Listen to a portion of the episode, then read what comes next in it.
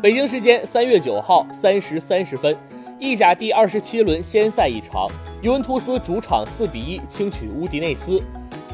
基恩梅开二度，成为了一九八二年加尔德尔西之后首位单场意甲至少打进两球最年轻的尤文球员。此后他还制造点球，埃姆雷詹主罚命中，马图伊迪头球破门。场上队长巴尔扎利伤退，领先那不勒斯的十六分的尤文图斯压力不大。但欧冠面临生死战，阿莱格里进行人员大轮换，C 罗、曼朱基奇、基耶利尼、博努奇、迪巴拉等主力得到轮休，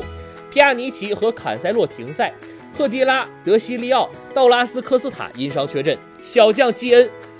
阿莱士、桑德罗、贝尔纳代斯基组成进攻三叉戟。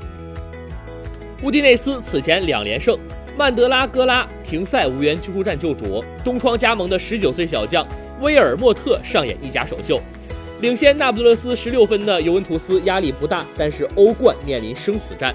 阿莱格里进行大轮换，C 罗、曼朱基奇、基耶利尼、博努奇、迪巴拉等主力得到轮休，皮亚尼奇和坎塞洛停赛，赫迪拉、德西里奥、道格拉斯科斯塔因伤缺阵。基恩第三十九分钟又下一城，他左路抢断，福法纳突入禁区，在门前十一米处捅射。电蹭威尔莫特入近角，二比零。